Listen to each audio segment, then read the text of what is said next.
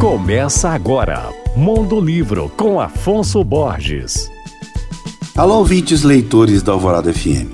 Vocês sabiam que, além de jornalista, apresentadora e cronista, Miriam Leitão é também autora de livros infantis? Pois é, ela já tem sete títulos publicados para criança. É uma obra mesmo. Seu mais recente, lançado em agosto desse ano, se chama O Menino que Conhecia o Fim da Noite. Nele, a autora conta a história de um garoto que, durante a noite, anuncia a seus pais que a escuridão já estava passando e que um clarão vinha atrás. Mesmo sem entender, os pais são convencidos pelos filhos a saírem em busca da luz em uma narrativa que, além de entreter as crianças, deixa para os adultos a mensagem de que nenhuma dificuldade dura para sempre. O livro é um lançamento da editora Rocco. Por sinal, a Rocco publicou todos os livros da Miriam. A Miriam publicou seu primeiro livro infantil em 2013, A Perigosa Vida dos Passarinhos Pequenos. Esse é o título da obra, que ganhou o prêmio da Fundação Nacional para o Livro Infantil e Juvenil na categoria Revelação.